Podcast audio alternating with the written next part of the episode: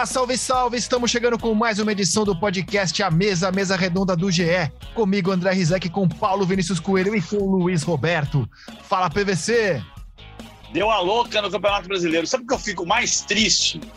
É você passar 19 meses para poder voltar a ter público no estádio e as pessoas perderem o respeito à vida no primeiro mês. Deu a louca no Campeonato Brasileiro é a manchete de Paulo Vinícius Coelho. Fala, Luiz! Emburrecido futebol brasileiro para completar a onda.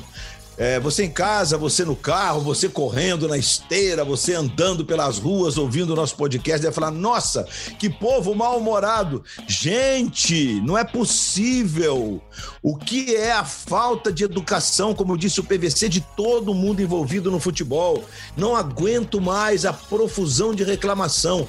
Qualquer movimento de jogo é reclamação de 22 caras dentro do campo e aquele punhado fora dele. E além de tudo, temos uma falta de imaginação dentro do campo inacreditável. O futebol ofensivo está completamente abandonado no Brasil. Está apenas baseado no talento individual. Isso nos leva a dizer que o futebol está emburrecido. Ah, para não dizer que eu estou totalmente emburrecido com a falta de criatividade ofensiva do nosso futebol, e acho que passa muito pelos treinadores, Acho mesmo, acho mesmo. Não estou aqui para desvalorizar técnico brasileiro e ficar elogiando técnico estrangeiro, mas passa por ele sim. A boa notícia é o São Paulo do Rogério Ceni. Nos dois últimos jogos, mesmo com uma derrota para o Bragantino e com a vitória de ontem, tivemos um time com imaginação ofensiva, criando chances em profusão, com movimentos sincronizados, com ocupação de espaço, com boas triangulações. Enfim, temos um São Paulo que dá demonstrações de que um técnico é, com ideias pode trazer benefícios e avanços para um time de futebol, Rizek. São Paulo que se distanciou do G4 e deu uma boa encostada no grupo da Libertadores, no qual a gente tem o Internacional. Do Z, né, Rizek? Do Z, né? Do Z4. O G ainda é um sonho completamente inalcançável. Mas o G9 dá.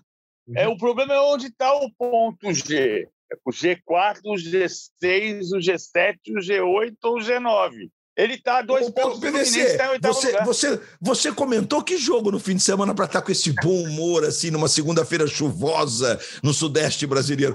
Porque é, é, bem isso mesmo, porque pode ser que seja G8. A situação do Atlético Paranaense mudou um pouco, né? Porque o Furacão agora está olhando para o Z4. É, tem isso.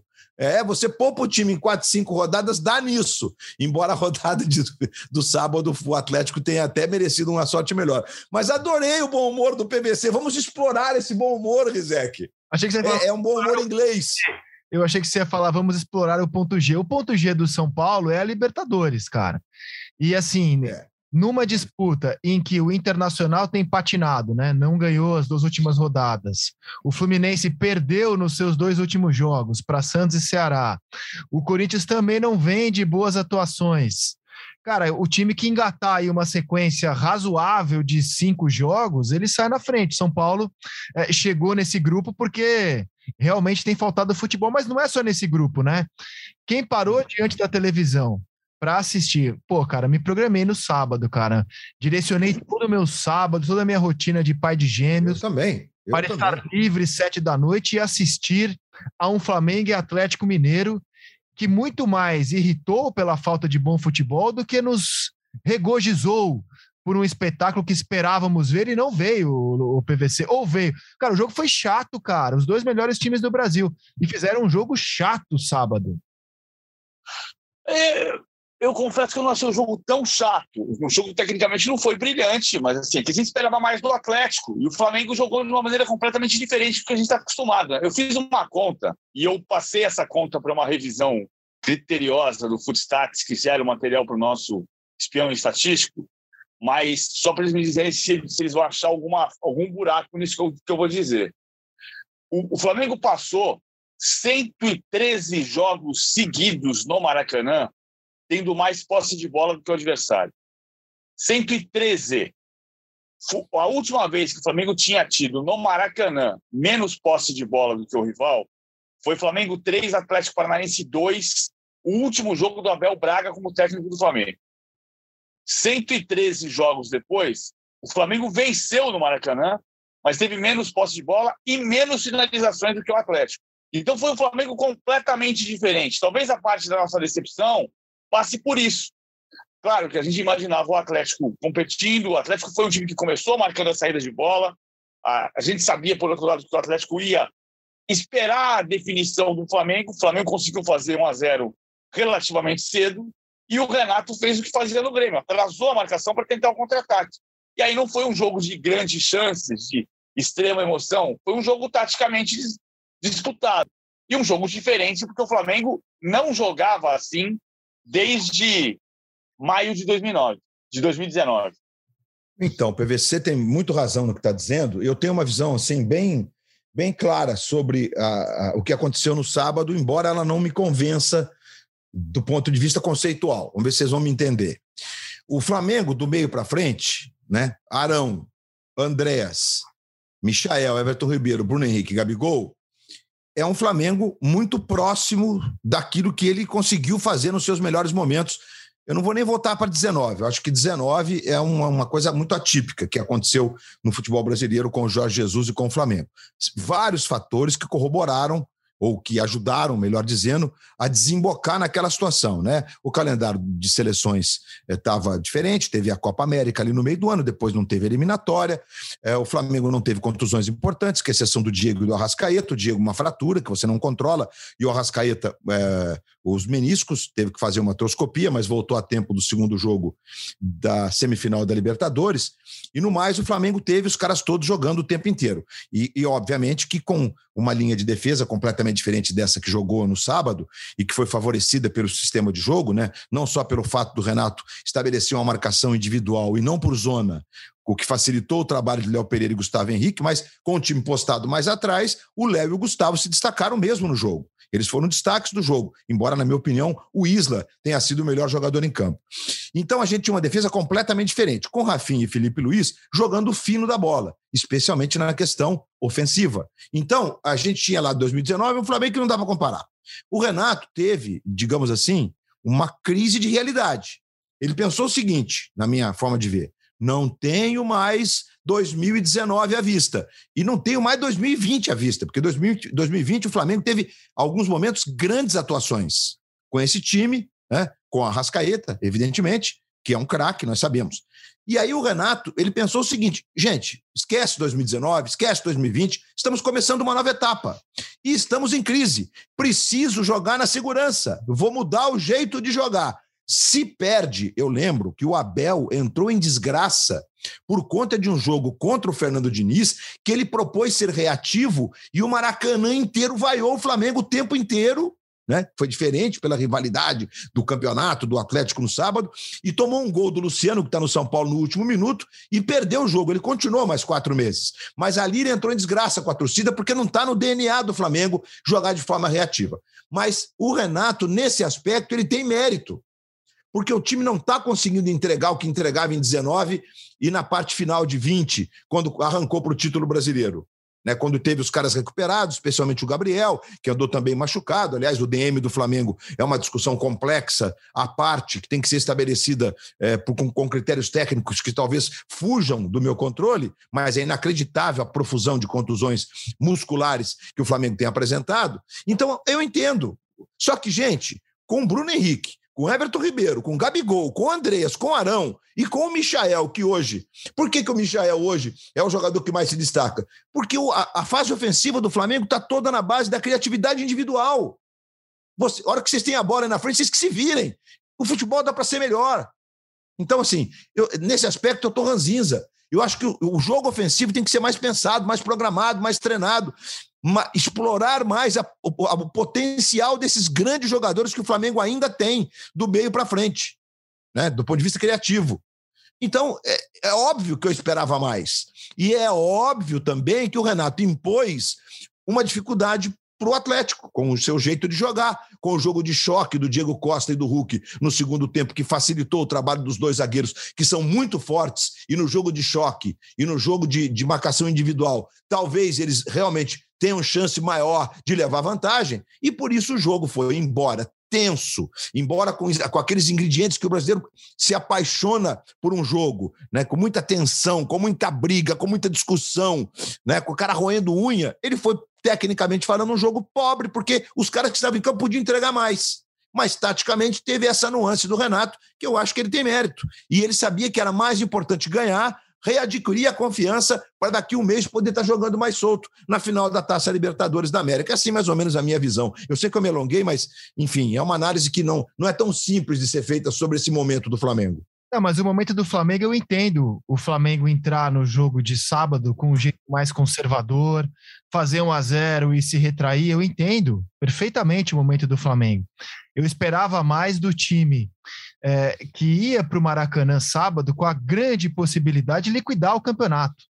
De, com uma vitória em cima do Flamengo, hoje estar praticamente comemorando o Campeonato Brasileiro. E não é por ter perdido, porque faz parte do, do, do esporte, você ganhar ou perder um claro. jogo eu fiquei muito impactado com a falta de futebol do Atlético Mineiro num dia tão importante, e só não é só falando da matemática do campeonato. É, o torcedor do Atlético, ele tem o Flamengo engasgado na garganta desde os anos 80. Se criou a maior rivalidade do futebol brasileiro fora de um estado a do atleticano para com o Flamengo.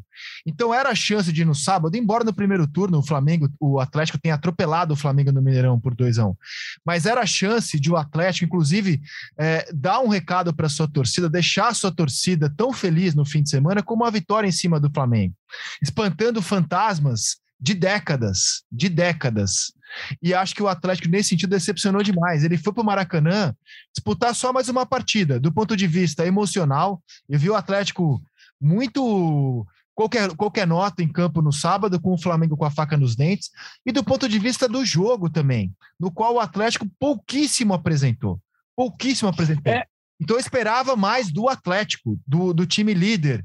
E, e, e o Atlético foi um time medíocre no sábado. Medíocre. Medíocre no sentido de mediano, eu concordo. Mas, assim, o Atlético finalizou sete vezes dentro da área do Flamengo. Quatro delas no alvo. Mas foram sete vezes dentro da área do Flamengo. O, o Atlético teve o controle da bola no campo de ataque. Teve dificuldade para entrar, porque a marcação do Flamengo foi, foi feroz. A dificuldade que o Flamengo impôs ao Atlético é aquela que, mal comparando, o Cuiabá impôs ao Flamengo. Claro que Isso. o Atlético o Atlético podia perfeitamente empatar o jogo. Ele não jogou para empatar o jogo, senão não teria 56% de posse de bola. O PVC, Mas você ele... não acha que pode ter havido, por exemplo, é, agora eu te perguntando, se o Rizek me permite, é, é, na, na hora da conversa desse jogo, assim, eu fiquei me colocando na pele do Cuca, porque eu acho que o Cuca jamais, é, em, em, durante a semana, ele deve ter pilhado os jogadores deste Atlético com essa questão que o Rizek colocou perfeitamente, que é a questão que está no coração do atleticano. Tá mesmo. Isso é muito sério e isso é muito lindo no futebol.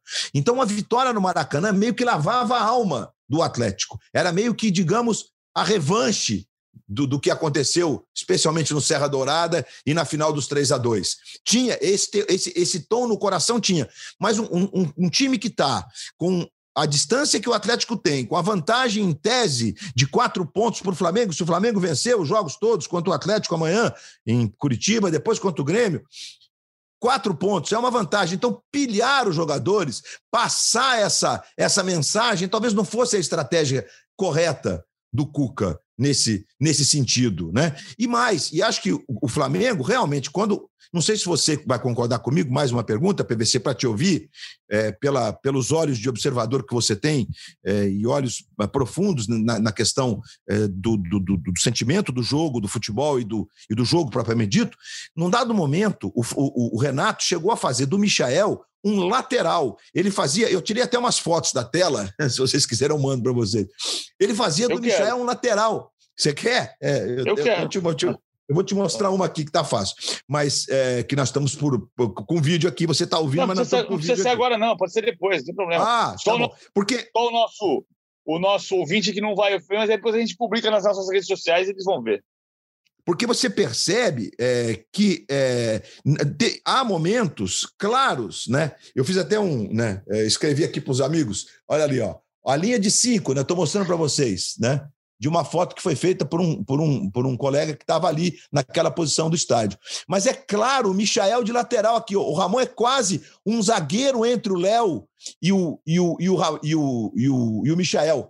E isso provocou uma dificuldade enorme na jogada do lado direito do Atlético. O lado direito do Atlético praticamente não funcionou. É, e claro que o Flamengo, com isso, criou essa dificuldade mega, porque do outro lado, consequentemente, os zagueiros estavam mais próximos. Né? O Isa, que fez um partidaço, e, na minha opinião, foi a grande, a grande válvula ofensiva eh, partindo do meio para trás do Flamengo, né, além dos, dos, caras da frente. Então, eu gostaria de te ouvir, PVC, porque estrategicamente, do ponto de vista defensivo, eu sou obrigado a me render ao Renato. Mas, repito, acho que esse Flamengo, como esse Atlético, eles podem oferecer mais nuances ofensivas programadas e não na base, tá, Hulk, dribla dois e mete o canudo pro gol e resolve a parada para mim. E só para complementar, eu, eu, sim, é, claro, claro eu é óbvio que eu acho que não foi a intenção do Atlético fazer um jogo medíocre. Tanto que o Cuca, no intervalo, tira o Guga, lateral direito, e coloca o Diego Costa. É claro que o treinador queria ganhar o jogo, machucar o Flamengo e sair do então, percebendo, percebendo essa dificuldade que ele estava sofrendo ali. Eu tô me referindo ele foi inteligente a capacidade que o time mostrou nos 90 minutos de fazer um jogo à altura é, que dele Atlético se esperava e para mim melhor em campo foi o William Arão, tá? Especialmente pelo muito bom, muito primoroso, boa primoroso no lance do gol. Fala PVC. Não, então, bom, eu concordo com essa ideia de que o Renato não está conseguindo fazer um time de jogo coletivo e a gente criou nas últimas duas semanas a ideia de que o Renato é, trabalha mais dando a liberdade e o jogo intuitivo para os atacantes. Eu conversei, no entanto, com um dos um jogador importante que eu vou preservar na sexta-feira passada, e ele disse que o Renato é uma surpresa agradável, uma surpresa positiva, é a frase que ele usa. Porque ele deixa o ambiente muito leve, ele concorda que os treinos do Rogério eram mais modernos, mas pondera que nesse futebol de jogo todo dia, mesmo os treinos mais modernos acabam não tendo uh, não sendo usados no dia a dia porque você tem que descansar para jogar. Uh, e, ele, e, ele, entende que o Renato está fazendo um bom trabalho e que está faltando para os jogadores alguma competitividade em alguns momentos. Então, okay. eu acho que se, se, o Renato, se o Renato foi visto como o melhor técnico do Brasil nos últimos cinco anos por muita gente, a gente não tem, assim, tem um, tem um erro nosso. Uh, de, de uma hora para outra, ele virou o cara que só é capaz de fazer o jogo intuitivo. Na verdade, quando em 2017 a gente dizia, pô, incrível que o Luan não joga em todos os lugares. Porque o Renato conseguia fazer o Luan jogar em todos os lugares. O Renato não é o melhor técnico do Brasil, nem o pior. Ah, agora, eu acho que, que ele, ele teve esse pragmatismo, sim, tanto que o Flamengo jogou pela primeira vez em 113 partidas no Maracanã com menos posse de bola do que o rival. O Atlético não teve competência para fazer, para furar a defesa adversária, embora tenha finalizado sete vezes dentro da área.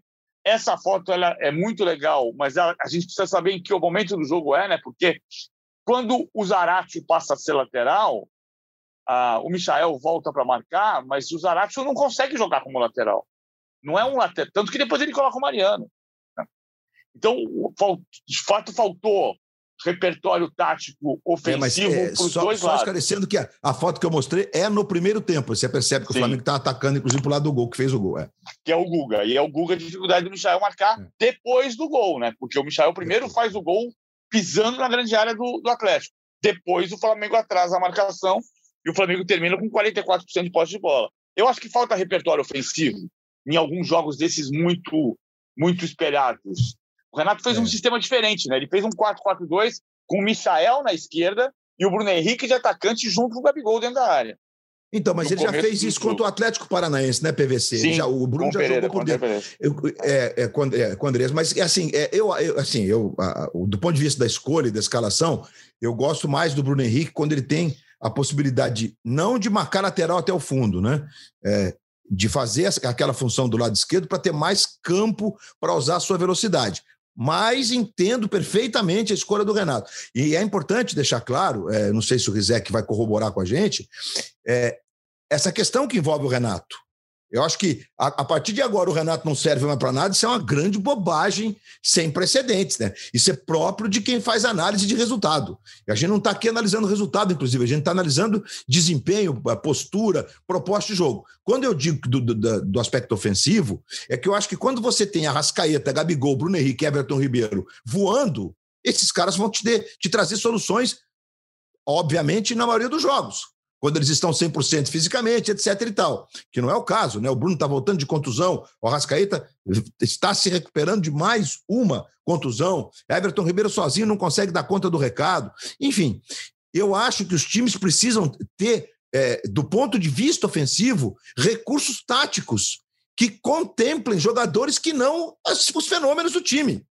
Quando você não claro. tem esses caras né, em, em, em, em condições de 100%, você vai ter movimentos capazes de te entregar um jogo ofensivo. É óbvio que volta ao São Paulo, que se o São Paulo tem um centroavante, talvez como o Diego Costa, um atacante como o Hulk, provavelmente teria ganho o jogo de 3 a 0, porque teria criado o mesmo volume de oportunidades, mas teria botado a bola para dentro. Porque a diferença do jogo hoje, do jogador, do jogador extra classe para o jogador mediano, no sentido médio mesmo, é essa. Né? Porque do ponto de vista físico, etc., todos eles desempenham bem. Se você pega o Rigoni isoladamente, ele é um bom jogador. Ele te entrega, ele tem movimentação, ele tem ocupação, ele é cognitivo, ele tem leitura de jogo. Só que na hora de encobrir o goleiro, ele errou o toque. E se é o Hulk, acerta o toque. É aí que está a diferença, porque o cara custa mais caro, entendeu? Então, assim, eu, é, então acho que os times têm que entregar mais o jogo coletivo ofensivo. Porque defensivamente, eu acho que os técnicos brasileiros trabalham muito bem porque eles são muito preocupados com o aspecto defensivo, porque o craque brasileiro sempre resolveu no ataque, Rizek. Sim, e eu esperava mais também do Atlético pela semana dos dois, né? Uh, o Flamengo. Ah, boa, né? Bem lembrado. Isso, muito acuado. O Atlético disputou na quarta-feira um jogo em que apenas dois titulares ficaram 90 minutos em campo, então o Atlético pôde uh, se dedicar ao jogo de sábado com mais tempo, com mais atenção, com mais cabeça. Então eu tinha uma expectativa de que tudo isso se traduzisse numa atuação realmente é, mais forte do Atlético. E aí foi para mim, quando eu falo medíocre, é também pela expectativa que eu tinha de ver o Atlético em campo no sábado, que agora tem o Palmeiras na vice-liderança, é uma diferença de sete pontos, mas com o Galo tendo um jogo a menos, e o Flamengo é, com uma diferença de dez pontos, mas por pontos perdidos a diferença agora é de quatro pontos do Galo para o Flamengo. Ou seja, o campeonato está aberto, não dá para afirmar que o campeonato não está aberto e ele poderia ter a sua porta fechada no sábado. O Galo desperdiçou uma grande chance. Galo agora vai encarar o Grêmio no meio da semana, um Grêmio desesperado, que foi o adversário, a vítima do Palmeiras ontem, partida que o PVC comentou no Premier, e um dado me chamou a atenção.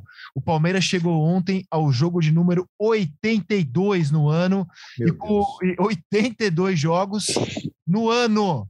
Vai fazer ainda mais é, sete Nove. partidas de Campeonato é. Brasileiro e oito partidas de brasileiro, mais uma de Libertadores, né? Vai chegar a uma marca impressionante. PVC, o que você conta da vitória Lembrando do... que o jogo do o Atlético contra o Grêmio, quarta-feira, é o jogo adiado do primeiro turno e eles vão se enfrentar depois na última rodada em Porto Alegre. É. Exato. E o que você nos conta, PVC, deste Palmeiras que foi à Arena ontem e machucou o Grêmio? Foram dois tempos diferentes. Só, só para completar essa história, o Abel completou um ano de Palmeiras no sábado. Na verdade, um ano da contratação. Um ano no cargo, ele, vai, ele estreou dia 5 de novembro. Então, na sexta-feira, ele vai fazer um ano de verdade. E ontem, nesse ano, ele completou, ele, desde novembro do ano passado, 98 jogos no comando do Palmeiras. Meu Deus. É, é inacreditável. Quando o São Paulo foi campeão do mundo em 93, e naquele ano jogou duas partidas no mesmo dia. O São Paulo jogou 97 partidas de janeiro a dezembro. O Abel, de novembro a novembro, são 98.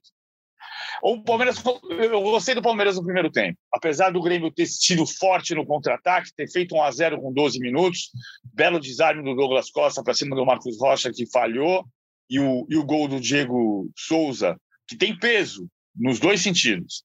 Tanto peso, porque as informações eram de que ele estava acima de 100 quilos até três semanas atrás, pode ter baixado um pouquinho. E, e mas ele tem peso como atacante, ele tem peso, ele, ele, ele tem uma figura importante para o Grêmio. É, ele é um Faz 1 a 0 é. o, o, PVC, posso fazer uma pergunta? Eu não assisti esse jogo, claro. foi simultaneamente ao jogo que eu trabalhava e acabei não tendo chances de, por conta dos outros jogos, né, de acompanhar a repetição. Como é que foi o Palmeiras taticamente? Como é que os jogadores estavam distribuídos? O Scarpa, o Zé Rafael, o Felipe, né, o Rony e o Dudu, o time que começou. Como é que foi a, a, a taticamente o time? O time sai com três por trás e espeta o Marcos Rocha. O Marcos Rocha não é exatamente um ponta, mas o Veiga e o Scarpa por dentro. na recomposição, o Scarpa vinha mais pelo lado direito e o Veiga mais por dentro. Mas no ataque era Gustavo Gomes, Felipe Melo e Luan, uh, Zé Rafael, o Piquerez pela esquerda, numa linha parecida com o Zé Rafael. E em alguns momentos você tinha cinco na frente com Marcos Rocha, Scarpa, Rony, Veiga e Dudu. Agora, o, o, Abel foi mais preciso para dizer na, na entrevista coletiva. Ele diz: o Scarpa não é um ponta, ele vem por dentro para abrir o corredor para, por exemplo, o Marcos Rocha aparecer ali. Mas é a jogada do segundo gol, que o, o, o Scarpa constrói na meia esquerda e entrega para o Veiga na meia central, e dali sai a finalização de fora da área para o gol do Palmeiras. O Palmeiras teve muita posse de bola no primeiro tempo. Embora tenha tomado 1 a 0 empurrou o Grêmio para trás até a jogada do, do pênalti do Thiago Santos, marcado pelo VAR, porque o Sávio Pereira, uh, o Sávio Pereira uh, é o melhor uh, par do futebol brasileiro. Sabe o que é o par, né? Não. O par é o pitch assistant referee. É o assistente do VAR. Fica no campo. Ele põe a mão no ouvido e fica assim. Mas onde? O que foi? É para marcar o quê? Onde? Não, mas. Ele... E o Flávio Guerra, sábado no América e Fortaleza, hein? É outro ah, par. É, é outro par total. Par. Ele passa o jogo assim. Ele passa o jogo assim, é. esquece de tirar.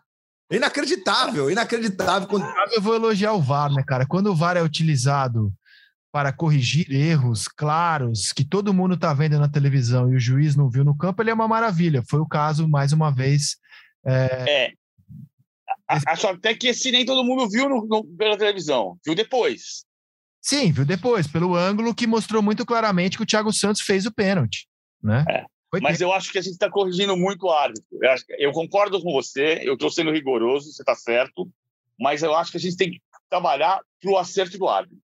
Concordo. Os, os, erros, os erros são muito. Os erros são. Esse não é nem um erro grosseiro mas os erros são muito grosseiros. Como muitas vezes. O Atlético Paranaense na quarta-feira. O, o, juiz errou tudo no campo, o VAR corrigiu. Mas olha só, o, o PVC, uma coisa interessante, eu estava assistindo a transmissão do Premier, os seus comentários, né? Então você falou do, dos testes, da maneira como o Abel mexeu no time ontem. Nos últimos dois jogos, o Scarpa tinha saído do banco e foi fundamental, né? Nas vitórias do Palmeiras contra o Esporte, contra o Ceará também, saindo do banco e jogando muito bem. Ontem começou de novo como titular. O time do Flamengo, com todo mundo inteiro, você escala os 11 sem nenhum medo de errar. Você vai acertar os 11 do Flamengo. O finalista da Libertadores, Palmeiras, eu tenho certeza que a gente vai chegar na sexta-feira. Não sabemos. Com umas quatro dúvidas sobre como ele vai jogar. Se o Scarpa vai ser titular, se o Scarpa vai ficar no banco, se o Wesley vai ser titular, se o Luiz Adriano, que ontem saiu do banco e tinha sido titular nos últimos jogos. Então, assim, é interessante como são realidades muito diferentes, né? Do, nos trabalhos do Flamengo e do Palmeiras, como é difícil você é, prever o time titular do Palmeiras e com isso o Palmeiras também se torna um time imprevisível no bom sentido. E no Grêmio, só um pitaco, é, um script muito parecido com a derrota para o Atlético Goianiense. O time começa bem um jogo, e no primeiro revés, o Grêmio desmonta, cara. Porque o Grêmio estava bem contra o Atlético Goianiense, sofreu um gol e desmanchou em campo técnico e time desmancharam em campo. O Grêmio estava bem ontem, teve inclusive a chance de fazer o 2 a 0 numa defesa espetacular do Everton, e quando o Grêmio sofre o um empate para o Palmeiras, ele des desmorona em campo. Então, essa situação do Grêmio, para mim, é a mais preocupante, cara. Porque qualidade o Grêmio tem, ontem o Douglas Costa, inclusive, jogou bem. Qualidade o Grêmio tem, o Grêmio tem jogadores para com sobras escapar do rebaixamento. Sim, Mas com fácil. esse emocional, não vai conseguir, Luiz. Não, e é o roteiro do rebaixamento do Grêmio, é um roteiro inacreditavelmente repetido, inclusive com a desastrosa invasão que aconteceu ontem. Né? Uma pena que a gente não tenha, ao longo da história no futebol brasileiro, na, na verdade, na sociedade brasileira, providências corretas sobre esses vândalos que ontem fizeram aquelas cenas horrorosas. E hoje, inclusive, com a def alta definição das imagens, é só você parar as imagens que você tem reconhecimento facial. Ah, o reconhecimento facial está ali, é, faz parte hoje. Qualquer polícia civil de qualquer estado do Brasil tem reconhecimento facial. Claro que quando está com a máscara de proteção por conta da pandemia fica mais difícil, mas ali os caras são todos sem máscara. Então tem reconhecimento facial, as pessoas têm que ser indiciadas, elas têm que ser banidas dos estádios de futebol. Isso não vai acontecer, mas a gente tem que falar, é nosso papel de dizer isso. Mas é um roteiro, porque a, situação do Grêmio, quiser, que ela é muito preocupante, porque ela vai muito além é, de um time fadado ao rebaixamento. Porque o time, como você disse, se você pega o Alisson, o Douglas Costa, o Diego Souza, o Wanderson, tudo bem, Jeromel e Kahneman. O Kahneman nem tanto, o Kahneman tem 31, né? O Jeromel já tem mais quilometragem, talvez ele não seja mais. Estava voltando, inclusive, ontem. O zagueiro de quatro, de quatro anos, de três anos atrás. Né? Tem o Breno, que é uma revelação no gol. Você, claro, tinha desfalques ontem, é, é, é jogadores que estavam suspensos, né? Borja, é, entre outros, Rafinha, é, Luiz Fernando, é, o Ferreirinha. todos suspensos, inclusive, todos, todos punidos com, com cartão amarelo. Então, isso que dá a demonstração de como o Grêmio tem recursos no seu elenco. Né? Quem não queria ter um jogador como Ferreirinha à sua disposição? Né? Embora ele esteja vivendo esse problema com a torcida, porque foi negociado com os Estados Unidos, queria ir, o empresário conduz mal, essas coisas todas. E o Grêmio, do ponto de vista da gestão, é um clube superavitário, um clube que fechou a temporada passada com 60 e tantos milhões de superávit. Um, um, time que conseguiu encampar a construção do estádio. O, o, Grêmio trocou a construção do estádio pelo, pelo antigo lugar do Itaú Olímpico, tá até hoje lá, porque é, Andrade Gutierrez, ou, ou enfim, é um pool de empreiteiras. Eles não construíram lá o condomínio que ia, que ia ser construído, e o Grêmio conseguiu trazer de volta o controle da arena, que tinha sido, além de, de, de, de do, do, terreno do Olímpico, a arena tinha sido cedida à sua gestão por 20 anos por esse grupo, ou 30, enfim, não importa, mas tinha sido, era parte do contrato. Então, o que eu, que eu sinto é que o Grêmio não estava preparado para uma mudança de status. A saída, não por conta do, da capacidade do Renato, mas esse rompimento, porque o futebol é cíclico. Se você não se preparar, o teu ciclo vai ser mais curto. Veja o que está acontecendo com o Barcelona. O Real Madrid talvez tenha se preparado melhor. Então, a, o rompimento do ciclo Cristiano Ronaldo causa traumas no, no, no Real Madrid. Estamos falando do maior clube do mundo, gente. Né? O próprio Manchester United, que agora trouxe o Cristiano de volta, tentando voltar aos anos de glória e passa por, um, por uma turbulência, porque o futebol, repito, é cíclico e vale para todos. Está valendo para o Corinthians, está valendo para o São Paulo, que o São Paulo antes, depois o Corinthians e o próprio Cruzeiro, que reinaram no futebol brasileiro, o Grêmio e os times que estão na ponta. O Palmeiras tem sido aquele que melhor se reinventa nesses últimos anos. Né? Já é o terceiro ou quarto time diferente, com outra comissão técnica, com outro técnico campeão, e isso não é fácil. Então, o Grêmio realmente, na minha visão, ele não se preparou para essa transição do rompimento da comissão liderada pelo Renato para uma nova filosofia, para um novo momento. Deveria ter feito isso com mais, com mais inteligência, na minha opinião. Tá, tá, tá costurando o rebaixamento, Grêmio. É isso que está acontecendo. E a repetição do cardápio, vamos lembrar que em 2004 o Grêmio foi punido e não pôde jogar em, em casa os últimos três jogos do Brasileiro na época por causa de invasão de campo no Olímpico, no Grenal, de agressão de um gandula, o goleiro Klemer do Internacional, e de um objeto atirado no campo, tudo aquilo valeu a perda de três manos de campo para o Grêmio. O Grêmio caiu em Erechim contra o Atlético Paranaense, um jogo que o Cláudio Pitbull fez no, gol 1, no né? último instante, 3 a 3 acabou. 3 a 3 é, empatou, é. O, o, o, o Atlético Paranaense fez 3 a 0 acabei de rever na, na, no meu arquivo aqui. Ah, o Atlético fez 3 a 0 e o, e o Grêmio foi buscar o 3 a 3 um gol do Balói no 3 a 2 e o Cláudio Pitbull fez 3 a 3 Mas jogando no Colosso da Lagoa em Erechim. E antes jogou contra a Ponte Preta em, em Pelotas, porque ele não podia jogar no Olímpico. Isso vai acontecer de novo. Isso eh, claramente tem a ver com o fato de que o Grêmio entregou a chave do vestiário para o Renato. O Renato foi embora, levou a chave junto, ninguém sabe entrar naquele vestiário. Ninguém consegue entrar no vestiário do Grêmio. Saber como é que funciona. E muita gente está acusando de os jogadores estarem controlando, alguns jogadores dominando o ambiente do vestiário. O Diego Souza saiu enfurecido com a substituição pelo, pelo Elias no segundo tempo. Pode não ter sido pela substituição, pode ter sido pela atuação dele, mas saiu demonstrando agitação. O Elias acabou fazendo o gol de empate anulado pelo VAR. Aliás, o VAR, as cabines do VAR são personagens desse debate do Grêmio, né? Porque a cabine do VAR em Santos, recebeu Sal Grosso e, e o VAR validou o gol do Santos, que derrotou o Grêmio e derrubou o Filipão, e dessa vez torce, os torcedores do Grêmio invadiram o campo e quebraram a cabine do VAR como se fosse o sofá da sala em que o marido se sentiu traído. Se viu traído. Olha, o clube vive uma situação muito diferente, por exemplo, da situação de Botafogo rebaixado, de Vasco rebaixado, do Cruzeiro rebaixado. O Grêmio paga em dia, o Grêmio tem superávit, o Grêmio montou um elenco. Cara, quando começou a temporada tem que ser coerente com o que eu disse quando o Grêmio fez as contratações para a temporada. Quando começou a temporada, eu vi o Grêmio como candidato a disputar todos os títulos da temporada. É, não, é, não pode servir a saída do Renato só para explicar esse momento do Grêmio, né? O Grêmio fez escolhas ruins para suceder o Renato. É, e, cara, infelizmente, né, o Thiago não consegue repetir é, em todos os clubes que ele dirigiu o sucesso do Atlético Paranaense, né? Tá difícil no Ceará, foi difícil no Corinthians, foi difícil no Grêmio. Filipão também não conseguiu fazer o time jogar. E me impressiona muito como Filipão e Mancini não conseguem cuidar dessa parte emocional. O Mancini está completamente descontrolado também na beira do campo, tem sido um retrato do time. E, e, e, o que mais me preocupa agora, porque acho que agora se o Grêmio precisa de sobrevivência, né, cara? O Grêmio agora tem que pensar em sobreviver ao rebaixamento, né? Esquece agora planos muito ousados, longo prazo. É, é um trabalho agora de guerrilha, de urgência para você ficar na Série A. E para mim passa pela cabeça, cara.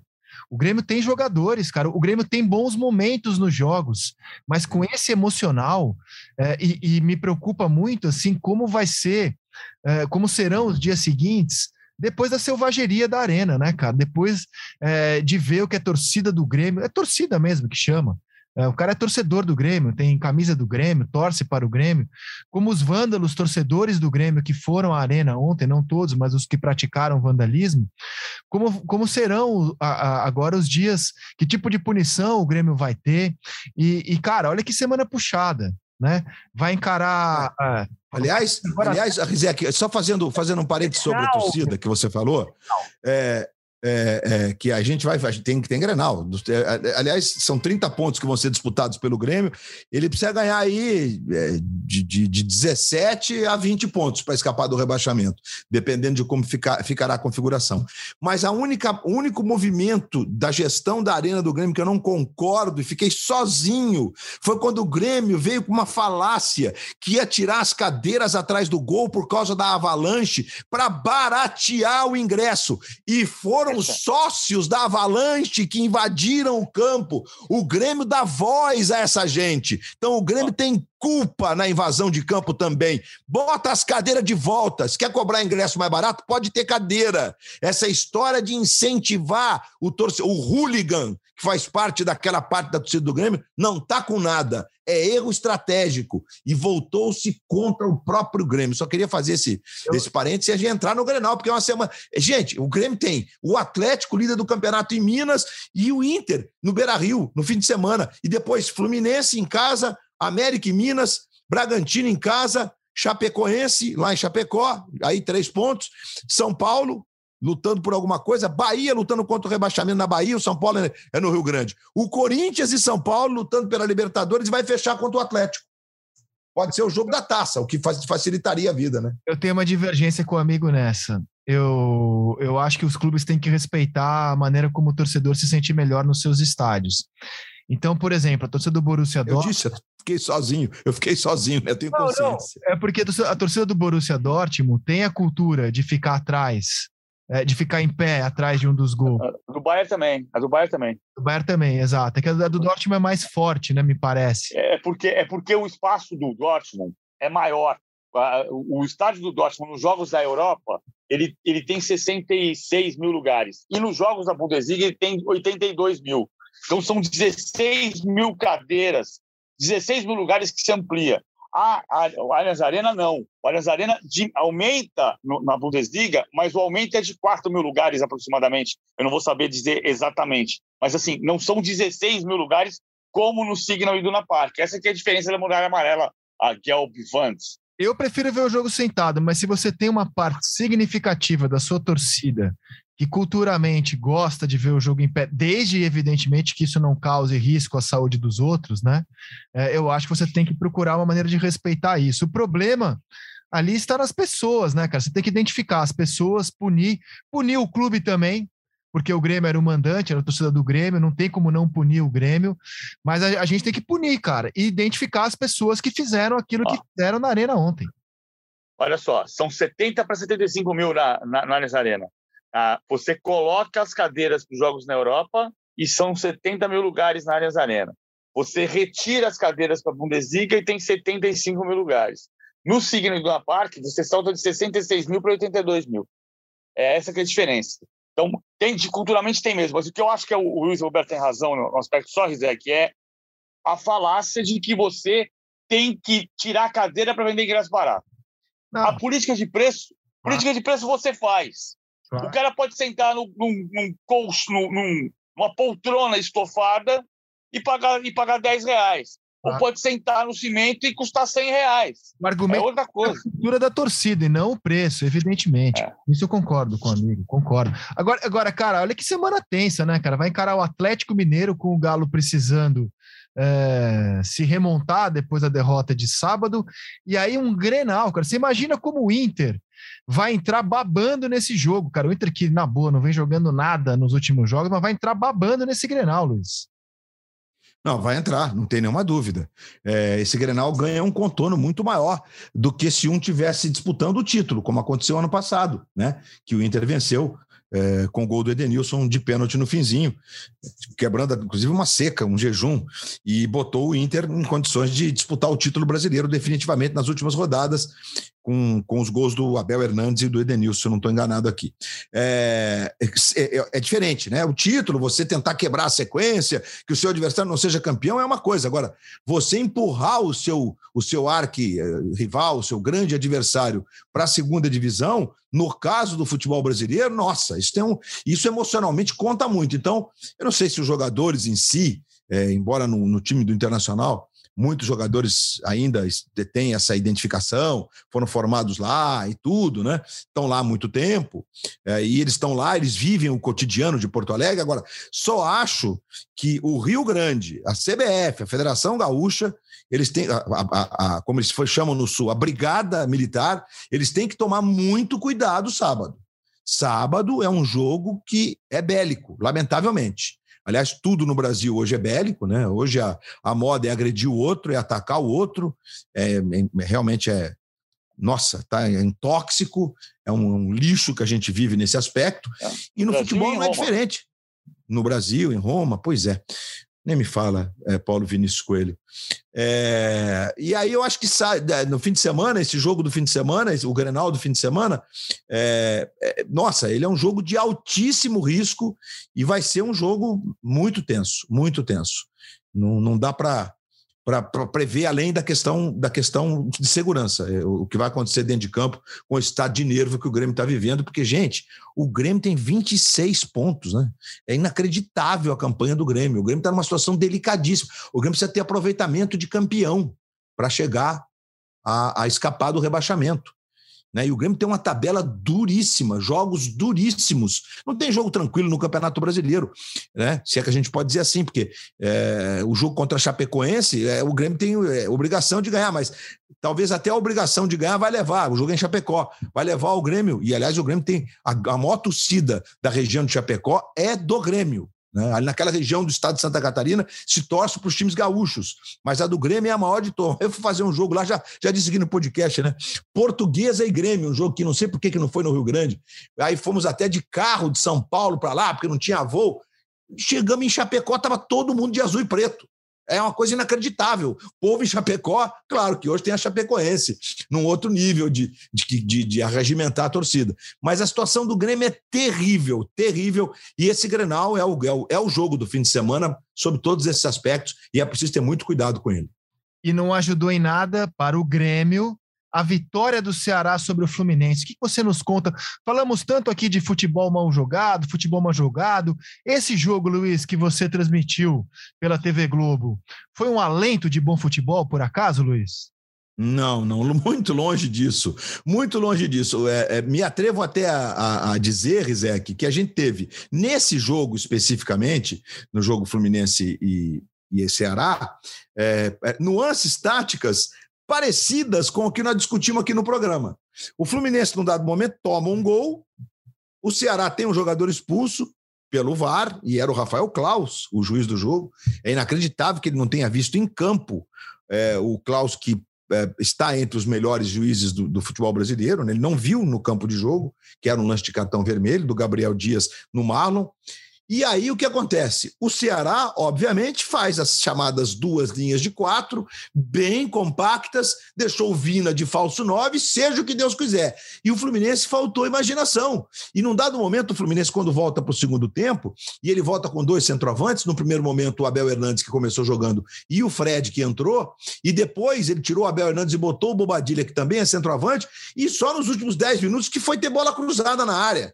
Porque se você bota dois centroavantes, no caso do Atlético, eu não, achei que o Cuca colocou dois centroavantes para fazer chuveirinho, não. Ele colocou dois centroavantes porque o Flamengo fazia uma linha muito consistente com cinco caras, e aí ele preferiu colocar dois centroavantes entre os zagueiros.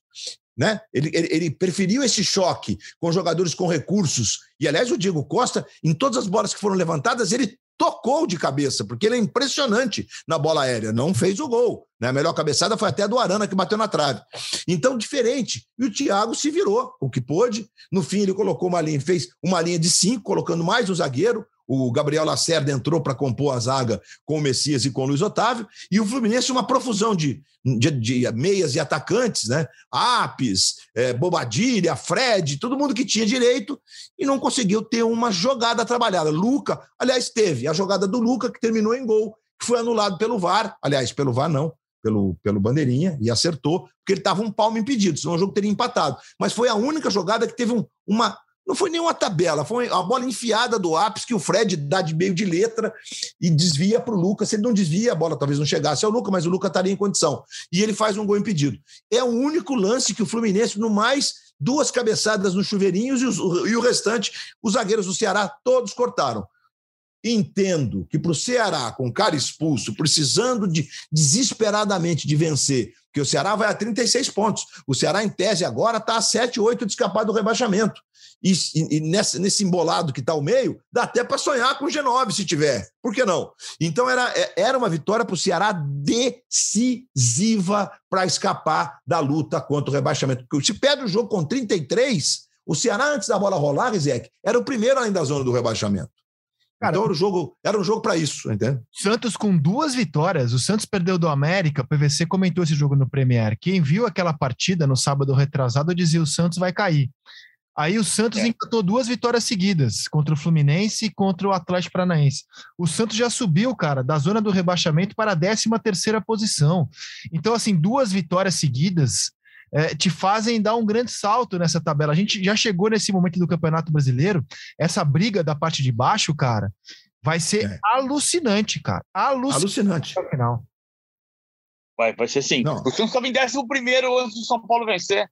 Ele está em 13 terceiro no final da rodada, mas ele estava em décimo. Ele, ele venceu o Atlético Paranaense e foi para 11 primeiro. E, e aí eu vou, eu vou tocar num ponto que não é procurar milagre, não, mas ah, como a gente falou ali, eu estou convencido que o caso do Grêmio é de gestão de vestiário, ou, ou indigestão de vestiário. A uhum. falta, de, falta de gestão de vestiário. O Renato foi embora, ele cuidava do vestiário, ninguém conseguiu entender como é que funciona aquele ambiente. Isso passou pelo Thiago Nunes, pelo Filipão e agora pelo Wagner Mancini. A última vez que o Grêmio teve quatro técnicos num ano foi em 2004. Foi o ano do segundo rebaixamento. Daquela vez foram Adilson Batista, Plain Cuca e caiu com Cláudio Duarte, que tinha sido campeão da Copa do Brasil. O Santos pode ser um, é, é um filhote de pensamento, como diz minha mulher, porque a gente tem que amadurecer isso ainda um pouco. Mas a primeira atuação do Edu Dracena como diretor de futebol e todos os diagnósticos do Santos diziam é um clube que tem uma gestão procurando corrigir problemas financeiros, mas onde ninguém entendia o, o caminho do vestiário, a conversa com os jogadores, falar no olho, olhar no olho do jogador e dizer a verdade, dizer, olha, esse mês não vai cair seu salário, mas no dia 15 do outro mês vai cair e cai. E aí você cria um ambiente de confiança. Eu não sei exatamente o que aconteceu de lá para cá, mas, por exemplo, o Dudu Cena foi conversar com o Carlos Sanches para falar para ele, olha, o Carilli está te tirando do time, ele acha que você precisa render mais, mas a gente quer falar para você que você é muito importante. Você, você é muito importante. Gente quer que você se recupere tecnicamente, você faz parte do grupo, a gente quer você aqui e isso faz diferença. O Carlos Sanches ficou na reserva, mesmo sem o Marinho jogar e mesmo com a suspensão do Zanocelo. E, e, e entrou no segundo tempo e o Santos ganhou o jogo. Ganhou o jogo do Atlético Paranaense na Arena da Baixada, aproveitando também o entusiasmo do Atlético, que tinha provavelmente tirado um peso das costas ao se classificar vencendo o Flamengo. Tira o peso das costas e vai para o jogo mais tranquilo, tomou 1 a 0 gol do Márcio. Mas você tocou num ponto que eu acho legal, esse teu relato né, da, da gestão de vestiário. Eu vou ampliar isso, porque é, muitas vezes a gente trata o futebol como se o futebol fosse um mundo impenetrável, algo completamente diferente do resto da sociedade. Então, eu vou ampliar para a gestão de pessoas. E, e esse meu comentário vale para qualquer trabalho. Você que nos ouve, que é advogado, professor, químico, é médico, é, não importa a sua profissão, segurança, é, professor de esportes, né, técnico, a gestão de pessoas é fundamental no futebol em qualquer área. Quando você trabalha num lugar em que a gestão de pessoas é ruim, você tende a trabalhar mal. Quando a gestão de pessoas é boa, você tende a trabalhar bem. Então não é que isso seja um segredo de sete chaves, gestão de vestiário. É fazer a gestão de pessoas, tão fundamental em qualquer área, né? E eu, eu queria. E, Rizek, é importante esse tema, esse tema é bem importante, porque eu acho que a gente vive uma transição na sociedade moderna no comportamento da liderança de pessoas. Né? É, eu digo transição, embora eu acho que já me coloque é, junto com, a, com, com aqueles que fizeram a transição, né? porque hoje a gente tem uma, uma, uma, uma digamos, um conflito do jeito da gestão. ainda no, E o futebol isso é mais escancarado. Né? Muito, então, quem consegue aglutinar pessoas é paisão. E quando está muito paisão, precisa trazer um cara que sai dando pancada em todo mundo. Gente, não existe uma coisa nem outra mais. Gestão de pessoas hoje é feita com liderança, com conhecimento, com embasamento e com informação e respeito. As, hoje, as pessoas precisam de respeito e liderança com informação. É, o, é, esse é o jeito da gestão contemporânea. Quem quiser remar contra em qualquer atividade, não vai dar certo, está provado cientificamente. Então, aquela história, eu quiser que o futebol resume tudo isso, ah, o vestiário está muito de paisão, vamos trazer um cara agora que está dando porrada em todo mundo, manda para aquele lugar, então, não funciona. O cara tem que pegar o, o, o, a, o no meu tempo era o estrelão, né? O cara usava o estrelão de jogar botão para fazer tática e mostrar para o cara, pegar o, o vídeo e mostrar para o cara, senta aqui no computador, olha aqui, meu amigo, o cara que você vai marcar faz assim, faz assado, dribla para esse lado, chuta assim, de cada três que ele leva para a direita, duas ele chuta no gol, ele acerta. Então você tem que ficar esperto. E é informação e liderança. Então, gente, essa transição está na hora dela ser concluída no futebol, porque não dá mais para a gente ficar dividido entre é, os durões e os paisões. Fala sério. Exato. Por falar em paisão, cara, você me deu um gancho aqui para um assunto que eu gostaria de encaminhar nessa reta final do podcast sobre seleção brasileira. É, na sexta-feira, o Tite convocou a seleção para os jogos contra Argentina e Colômbia só com jogadores que atuam na Europa, exceção feita ao Chapecó, goleiro reserva do Grêmio, tudo certo. Tudo certo não, porque causou uma grande polêmica a ausência do Vinícius Júnior. Não por aquilo que o Vinícius Júnior fez na seleção, realmente ainda não fez muita coisa na seleção, fez pouco até hoje mas por aquilo que ele vem fazendo no Real Madrid. E aí, de novo, de novo, no fim de semana, Vinícius Júnior entra em campo, joga muito bem e noticiário aponta para o desejo do Real Madrid em renovar com o garoto. Rafinha também marcou um belo gol no campeonato inglês, mas acho que a atuação do Vinícius Júnior e o noticiário da Espanha é, deixa essa questão muito viva como estava viva na sexta-feira, PVC, a ausência do Vinícius Júnior. É, a gente falou, eu convocaria o, Vinícius Júnior. Eu acho que as, o Tite perdeu, perdeu o tom nesse momento, porque o Vinícius Júnior é a grande esperança brasileira na Europa. Entendo que ele está vendo, está medindo o desempenho do, do Vinícius nos treinos da seleção e que nas últimas convocações o Vinícius não explodiu como explodiu o Anthony. O Anthony foi melhor no ambiente da seleção do que o Vinícius Júnior. Mas o Vinícius Júnior é, é, é o grande candidato a ser protagonista de time grande no futebol europeu brasileiro nesse momento. Então ele tem que estar na seleção. Vem cá, vem cá comigo, como é que você está lá? Quero saber como é que você está, o que você está sentindo aqui, por que você não está tão à vontade aqui, o que está te faltando, o que você precisa. Não foi bom jogar daquele jeito, eu precisei de você como ala no jogo contra o Chile, você não se sentiu confortável. Não é ser dono do time, isso é outra coisa, mas é se sentir parte do ambiente. Esse é o ponto central. Você precisa fazer, se sentir parte do time. Aí você vai render, você vai ficar se sentindo feliz, você vai querer participar daquilo. E o Vinícius Júnior foi de novo decisivo. O Real Madrid, líder desse campeonato, equilibradíssimo na Espanha, que tem Real Sociedade e Sevilha brigando cabeça a cabeça com o Real Madrid. O Atlético de Madrid ganhou do Betis e encostou nesse grupo, mais dois pontos atrás. Sete pontos separa é. o líder do oitavo, mas o, em, entre os oito primeiros não está o Barcelona. Diga lá, Luiz. Então, sobre o Vinícius, né? Eu acho assim, o Vinícius, ele tem a essência do futebol brasileiro no DNA dele. Né? Ele surgiu assim, surgiu com, com a irreverência, com o drible, com o improviso e foi negociado daquela forma que todo mundo sabe, aos 16 anos, é, quase 17, ele foi negociado para o Real Madrid por 45 milhões de euros na época, 170 milhões de reais o Flamengo recebeu por essa negociação. É, e o Rodrigo, tá muito parecida a situação também, embora o Rodrigo seja um jogador menos fiel às nossas raízes, né? Digamos assim, sem, sem fazer comparação, né?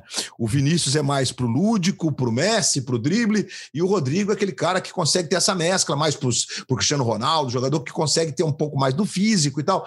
Enfim, nem tanto. Talvez não tenha sido feliz né? É que são escolas, né? Esses dois ditam escolas no futebol mundial. Eles lideram essas escolas. O que eu entendo, e eu estou muito com o PVC, eu acho que o Vinícius, talvez nos treinos, é, não tenha convencido o Tite, e acho que o Antônio e o Rafinha, eles são mais irreverentes, eles estão mais presos a uma característica brasileira, e isso na seleção funciona, que é o improviso, que é o drible, que é o encantamento. E o Vinícius, eu tenho um lance no jogo do, do, do contra o Elche, é, é, no fim de semana, que ele fez os dois gols, e o Benzema não jogou, é, né, o Benzema é, é, certamente é um, é um dá ao Vinícius, na minha forma de ver, um ganho, porque o Benzema tecnicamente é um jogador espetacular, na minha visão, né? É, ele tem uma jogada que ele arranca do lado esquerdo e que claramente, se fosse o, o Rafinha ou o Anthony, ele ia partir para jogada, eles iriam partir para jogada individual para decidir a parada. E o Vinícius claramente tem em mente a jogada coletiva antes do lance individual. Ele está mais europeu do que os outros dois, o Vinícius. No real, essa transição dele fez com que ele tivesse essa visão de jogo coletiva para um cara que tem o recurso técnico que ele tem, e basta ver os lances da semana que ele protagonizou, né? Quando ele quer enfileirar a gente driblando, ele enfileira, porque o, o moleque esconde a bola. Então, acho que não dá para você desistir desse talento. E mais, ele está assumindo essa condição de ser dos jovens aquele que vai conduzir o Real de novo para o estrelato, com a chegada provavelmente do Mbappé mais para frente, né? O Real, o Real, é o Real. O Real vai o Real, o Real se vira antes que os outros porque o Real também está na fase de transição, né? Do ponto de vista especialmente europeu, pensando em Champions, né? Que o Real é o rei da Champions, nós sabemos. Então eu vejo assim o Vinícius. Eu não desistiria do Vinícius, pelo contrário. Eu acho que o Vinícius tem muito a agregar nessa questão cognitiva do jogo, nessa questão de visão de jogo. Ele pode ser as duas coisas. E ele é bem esse retrato do jogador jovem que consegue ir para a Europa, mantém o seu DNA com o improviso, com o drible. Ele precisa melhorar a finalização, evidentemente, ele sabe disso, né? Mas que, que mantém é, é, essa visão de jogo europeia, traz para o seu, seu repertório essa visão de jogo que, na minha forma de ver, é decisiva para a seleção voltar a jogar no patamar das grandes seleções do mundo. Ele é vice-artilheiro do campeonato. O Benzema tem nove gols, ele tem, ele tem sete. O, o Real Madrid tem o melhor ataque do campeonato com 26 gols. Nove mais sete, 16. Os dois juntos marcaram 16 dos 26 gols do Real Madrid. Ele, ele vai ser o protagonista. Assim. Eu, eu, eu não me canso de dizer. Se o Benzema, que era o coadjuvante, segundo coadjuvante do Cristiano Ronaldo, abaixo ainda do Bale, virou o grande protagonista do Real Madrid, que foi semifinalista da Champions na temporada passada, o Vinícius Júnior vai ser o próximo protagonista. Com o detalhe de que semana passada, perguntado sobre por que o Hazard não está jogando, o Carlo Ancelotti respondeu: porque eu prefiro que joguem os outros. Simples assim. Sim. É, PVC, vocês vão se lembrar, Rizek, que a gente aqui há um tempo atrás, quando o, o Carlos assumiu o, o, Real, e nos primeiros jogos a gente percebia um Vinícius é, partindo mais da esquerda para dentro, dando mais essa liberdade de não fazer o fundo, de não tentar a jogada só de linha de fundo, abrir espaço para a infiltração do lateral que, que se apresentava, que o Carlos Ancelotti deu ganho ao Vinícius. Como é importante um treinador nos movimentos de um jogador com os recursos do Vinícius. É importante salientar isso isso. Bom, eu sou muito fã do trabalho do Ancelotti, né? Aí eu sou muito fã do futebol do Vinícius Júnior. É, dizer que ele jogou mal, tudo bem, observação de treino eu não questiono, mas observação de jogo, né? O Tite escalou o Vinícius Júnior 45 minutos pós-Copa América. É, contra o Chile, a seleção foi muito mal naqueles 45 minutos e ele entrou no segundo tempo contra a Venezuela. É muito pouco para você descartar o brasileiro que está em melhor momento hoje no futebol mundial. Sem nenhum exagero, o momento é dele. Mas eu queria fechar assim com a seguinte reflexão. É, o noticiário do fim de semana, se você for falar de seleção brasileira, apontava muito para o filho do Tite. E eu digo filho do Tite porque é assim que ele está retratado nas manchetes. Pega todos os veículos de comunicação, Globo, UOL, Folha, Estadão, Zero Hora, Estado de Minas. Filho do Tite pode ficar fora da Copa por causa de postagens, é, aliás, curtidas em postagens. Eu não vou nem entrar nessa área mais ideológica é, das postagens ou das curtidas que o filho do Tite fez, na minha opinião, lamentáveis, né? Curtiu posts é, de valores que não são os meus, é, posts de valores de gente intolerante, de gente que não aceita a diferença, de gente que não está conectada com o mundo de hoje, é, posts sexistas comemorando que uma mulher que está acusando alguém de estupro não está conseguindo sucesso na justiça e usando palavras de baixo calão para isso. Eu não vou nem entrar nessa seara, porque isso aí é uma discussão à parte da que eu quero travar aqui nesse momento. Que para mim, assim, eu tenho valores muito diferentes dos valores do filho do Tite, mas quero avaliar apenas o fato de ele ser retratado em todas as manchetes como filho do Tite pode ficar fora da Copa. E eu vendo essas manchetes, para mim elas são a prova inequívoca de que o Matheus Bach não poderia estar na comissão técnica da seleção brasileira. Ninguém que é conhecido como filho do Tite pode estar numa comissão técnica que deve primar pela excelência. O, na comissão técnica da Bélgica, que nos eliminou no, na última Copa, tinha o Thierry Henry ali de treinador. O Joachim Löw, que dirigiu a seleção alemã e foi campeão do mundo, era o auxiliar do Klinsmann. E o auxiliar do Joachim Löw era o Hansi Flick, atual treinador da seleção alemã. Na Itália, você tem um, uma comissão repleta de jogadores históricos do futebol italiano. É, Para você chegar numa seleção brasileira, você tem que ter um currículo que, que fale por si só, no qual o, o, você mostra o currículo e ele baste por si só. É, sinceramente, ser filho do técnico não pode te levar a uma seleção brasileira. Foi algo que eu, que eu refleti muito no fim de semana, dada a maneira como o Matheus Bach, o filho do Tite, foi retratado nas manchetes. Ele é o filho do Tite no futebol brasileiro e, portanto, na minha visão, não estou entrando nas curtidas que ele deu em posts, tá? Apenas acho que esse foi mais, só mais um, um elemento que mostra que ele está no lugar errado, na minha visão. Eu queria trazer essa reflexão aqui. Se vocês acham que eu falei bobagem, é agora, Luiz. Não, falou, falou absolutamente com, com uma consciência de quem tem a dimensão do que representa a seleção brasileira de futebol. Zé, que eu também não vou entrar na, na seara das curtidas, etc. e tal, mas eu jogo é, nesse time que você acabou de descrever com precisão, com correção. É, é, é tudo muito, muito triste, enfim. Mas é, é, é, na questão básica daquilo que você colocou, que é a função de, perdão, de um dos auxiliares do, do, do, técnico da seleção brasileira. Realmente não, não, não cabia. Uh, o Matheus, por mais conhecimento que ele tenha, ele não tinha a quilometragem suficiente, a história construída no futebol suficiente para estar na comissão técnica. A comissão técnica, como você citou, algumas das seleções mais importantes do planeta, e não são só as mais importantes, não, né? Seleções intermediárias do planeta agem assim também. Ali, a comissão técnica tinha que ser formada por gente com uma história muito mais construída dentro do futebol, com muito mais quilometragem dentro do futebol.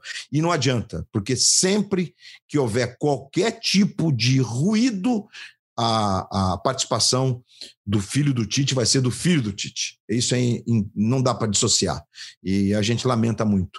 É, isso mostra como a CBF não teve critérios ao estabelecer a construção da sua comissão técnica. Aliás, se bobear, nunca teve, né? Desde a da ditadura até os dias de hoje. É histórico isso lá. Eu acho que tem um pecado do futebol brasileiro nisso. E, e o Tite é, já percebeu, certamente percebeu, que esse episódio mostra que, que ele só tem a perder. Porque, digamos assim, auxiliar do Tite curte. Ele pode ser demitido, ele pode ser afastado, ele pode ser divertido, depende da gravidade do que ele fizer. Ah, quando o, o, o Matheus Bach é o advertido, o demitido, isso vai diretamente na cabeça do Tite. Isso bate diretamente no técnico. Mas esse é um uso e costume, o nepotismo, ou chamemos de outra maneira, porque nepotismo teoricamente é no setor público, ah, esse tipo de companhia de parente, ele é muito frequente no futebol brasileiro. É, sejam eh, dirigentes, Vicente Mateus tinha como vice-presidente Isidoro Mateus nos anos 70, seja o Cuca, que é um técnico brilhante, que tem um bom assistente com ele. O Cuquinha já tem uma trajetória no futebol como assistente do Cuca, mas é o irmão do Cuca que trabalha com o Cuca. Assim como o Matheus Bach é o filho do Tite que trabalha com o Tite. E isso traz prejuízo para o cara que é o cabeça da, da, da comissão técnica. Porque quando você fala o filho do Tite, você pergunta assim, mas espera um pouquinho. Ah, que valores o, o pai deu para o filho? O que, na verdade, não deveria ser assim. Porque se meu filho, vou bater na madeira aqui, cometer um crime e for preso, o, o, não é minha culpa. Eu não posso dizer que o Sérgio Cabral, pai, cometeu os crimes que o Sérgio Cabral cometeu para ir parar no presídio, como governador do Rio de Janeiro. A culpa não é do pai. O pai não está preso, quem está preso é o filho. Só que vem diretamente, no caso do Tite, na figura do Tite. Porque ele não é apenas o pai, ele é o avalista do filho, na ah. função de assistente técnico. Perfeito. E a gente está falando da seleção brasileira, né? Um local que deve prezar pela excelência, que pode chamar qualquer profissional do mundo. Né? Você pode fazer uma seleção mundial de profissionais de qualquer nacionalidade para a sua comissão técnica, visando a uma Copa do Mundo. A gente está falando da seleção mais importante do mundo, a mais vitoriosa do mundo. Meus amigos, foi mó barato esse podcast de hoje, conversar com vocês. Foi um papo muito gostoso. A gente volta na sexta-feira, PVC. Até lá. Até sexta, Rizek. Valeu, Luiz. Até daqui a pouco no Seleção. Luiz. Ah, seleção! Estamos juntos. Amigo Rizek, que legal. Depois que você voltou da, das férias, eu não tinha tido esse contato contigo ainda, porque eu tive o privilégio de ter seleção do samba e semana passada Fui convidado do Vai Que Cola. Você não tem noção da alegria que é participar de uma, uma produção ultra profissional, é, neurótica, do, do, no aspecto bom do ponto de vista da pandemia. Né? Os ensaios de texto a gente faz com 20 metros de distância um do outro, e aí antes de começar a gravação, você faz um outro teste todo mundo faz um outro teste para tirar as máscaras e conseguir contracenar, mas, enfim, é, gente de uma capacidade de fazer rir, é, é, é, o planeta do Paulo Gustavo ali, né? Então, aquele, aquele espírito, aquele espírito empreendedor, aquele espírito de resistência, tá ali na base do humor. Então, foi uma, uma segunda-feira, porque é, às vezes dá, você vem em casa, dá a impressão que é rapidinho, né? Mas não é o dia inteiro de trabalho e gravação, mas foi um privilégio. Abandonei vocês aqui, mas por um motivo justo, e tomara tomara que quando for pro ar vocês curtam. Porque eu só fui eu mesmo, ainda bem, porque ser ator não é a minha praia, definitivamente. Então, legal estar tá de volta, legal estar tá com vocês. E legal que vocês conseguem fazer das reflexões numa segunda-feira chuvosa e muito triste depois dos acontecimentos todos da semana em várias, em várias frentes da nossa vida, fazer o dia mais leve. Até já já no Seleção. Meus amigos, tenham todos uma ótima semana com muito amor, muito carinho, muita saúde, muita esperança, muita tolerância. A gente volta na sexta-feira com o nosso podcast à mesa. Até lá. Tchau. Arão tem lançamento longo, beleza de bola. Isla. O levantamento por Bruno Henrique, que é alto. Toque de cabeça, Michel, cara cara, bateu.